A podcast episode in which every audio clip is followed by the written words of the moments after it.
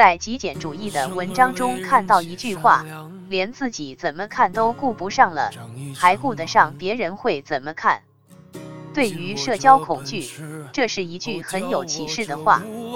别人会怎么看我，是我对于自身角色的期望。我想让别人怎么看我，是对自我角色的管理。简单说，角色就是社会化的意义。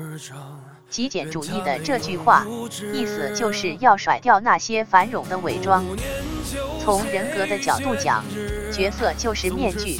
每个人都有数张不同的面具，就像川剧里的变脸。只有你的周围空无一人时，才是真实的自己。伪装是很累的，这就要谈到自尊水平。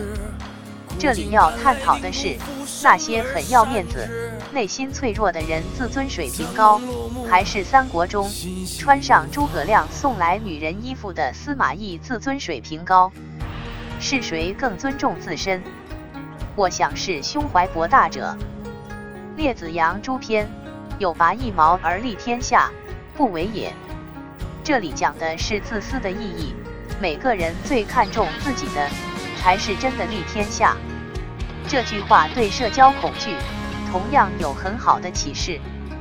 累积的问题遇到相应契机，质变成为症状，在相应的表达环境。泛化加重，社交恐惧症会持续数年，焦虑、紧张、逃避、回避，对生活、社会功能产生严重的影响。无论是脸红、签字时手抖、出汗、紧张、恐惧，不好的加上道德感，就是尴尬丢脸。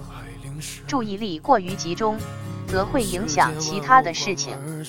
社交上的失败会带来逃避回避，神经症问题的朋友都是对我的执着。我们说这些情绪是负性的，不等于是不好的。情绪不是弱肉强食，而是相互制衡的。人的自我防御机制会保持心理的平衡，以避免出现抑郁和躁狂。这是情绪的两端。社交恐惧。症状出现的场合是特质的，就是一定是面对社会属性的人，比如邻居、领导、优秀的异性、亲戚。社会属性只有一定关系，但并不熟悉。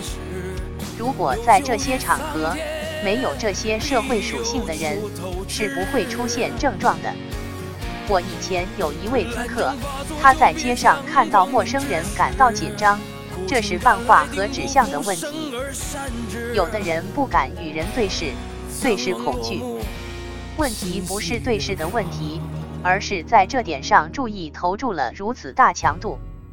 恐惧是未满足获得满足的恐惧。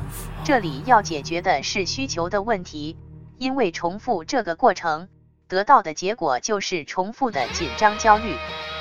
社交恐惧治疗的最终是要放下自己的伪装。